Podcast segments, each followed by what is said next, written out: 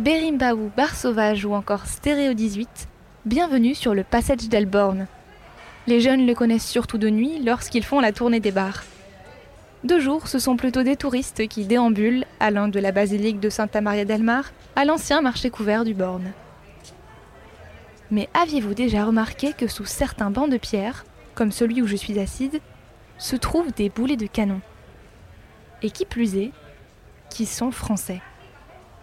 Je suis Clémentine Laurent et aujourd'hui, l'historien Pao Moncho va nous raconter comment la guerre de succession a changé le destin de la ville et de la Catalogne. C'est l'une des mille et une histoires de Barcelone. Les mille et une histoires de Barcelone, un podcast Equinox Radio.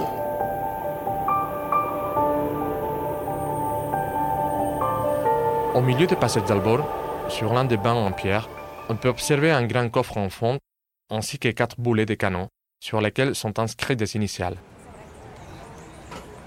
Ils sont l'œuvre de l'artiste catalan Jaume Plensa.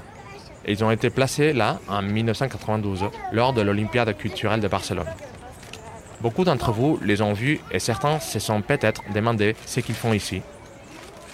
Les boulets de canon rappellent la guerre la plus cruelle que Barcelone ait connue jusqu'à ce moment.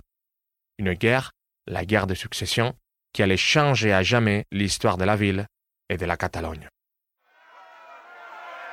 Nous sommes en 1713. Cela fait un peu plus de dix ans que la majorité des puissances européennes se disputent le trône de Madrid.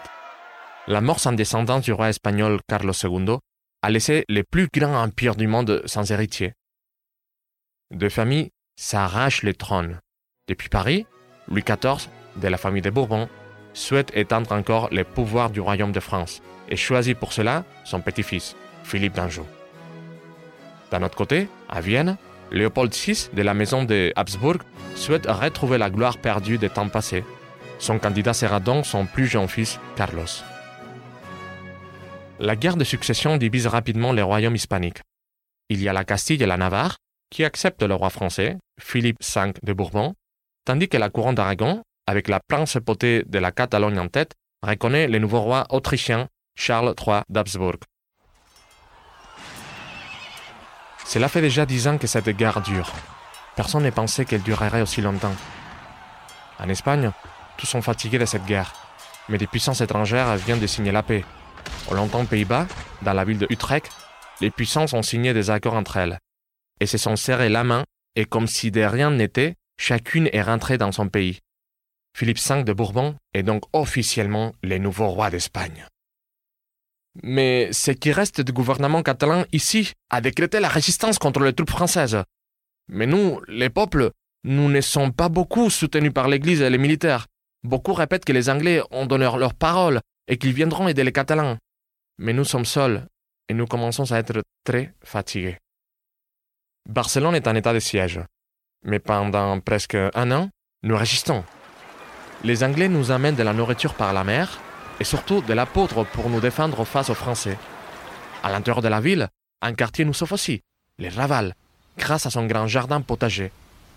Quelle excellente idée a eu notre bon roi Père il y a quatre siècles, lorsqu'il a décidé de fermer et protéger les terres agricoles du Raval à l'intérieur de la ville. On ne remerciera jamais assez ces quartiers qui nous nourrit 30 000 habitants et réfugiés.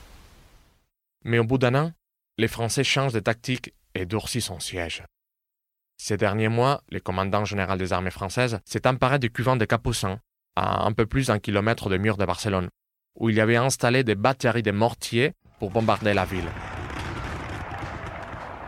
La pluie de bombes commence le 22 mai 1714, et en moins d'un mois, 12 000 grenades explosives tombent sur Barcelone. Des centaines de maisons sont détruites. Celles qui étaient proches des murs de la ville, elles s'entassent comme des tas de gravats. En fait, on dirait que la cible n'est pas la zone militaire de Barcelone, mais sa population. De nombreux habitants ont couru vers les plages pour échapper aux bombes.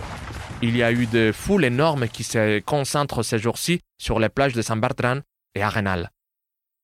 Après quelques années, on se croit qu'un amiral français a refusé de bombarder les plages de Barcelone, sans même que cela ne soit demandé par le roi Soleil. Avec la paix signée il y a un an en Europe, Louis XIV est inquiet et a décidé d'envoyer son meilleur maréchal pour mettre fin au siège de notre ville.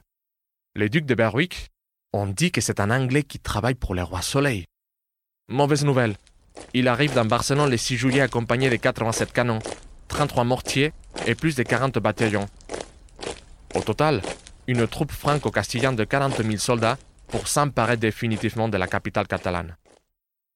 En plus d'être seuls et fatigués, nous avons maintenant aussi très peur. Berwick semble changer de stratégie.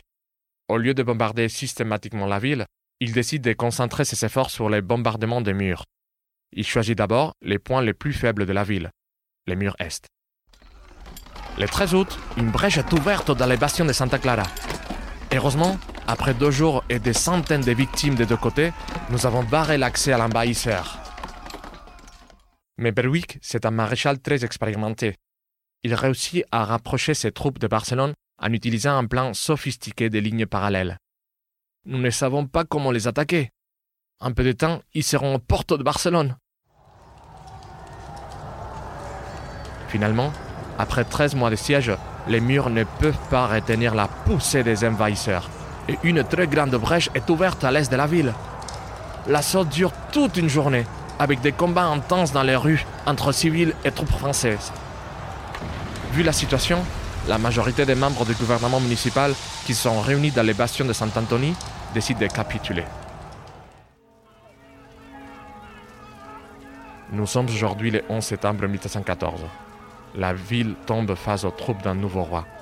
Un roi étranger qui, main dans la main avec l'absolutisme, élimine d'un seul coup les constitutions et les libertés dont le peuple catalan avait joui pendant des siècles.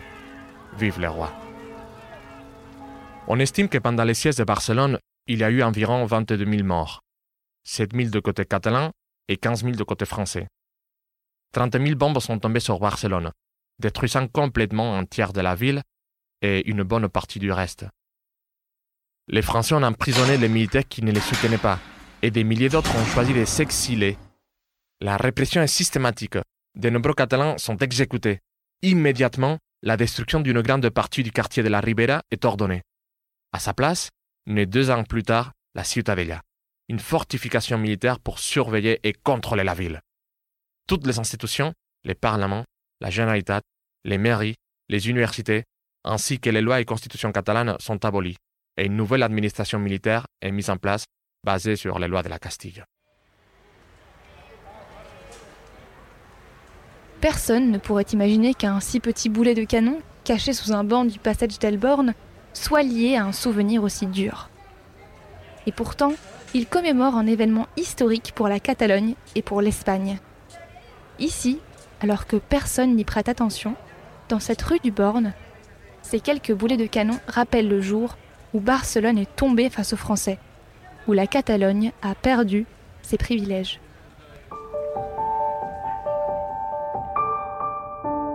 Les mille et une histoires de Barcelone, un podcast Equinox Radio.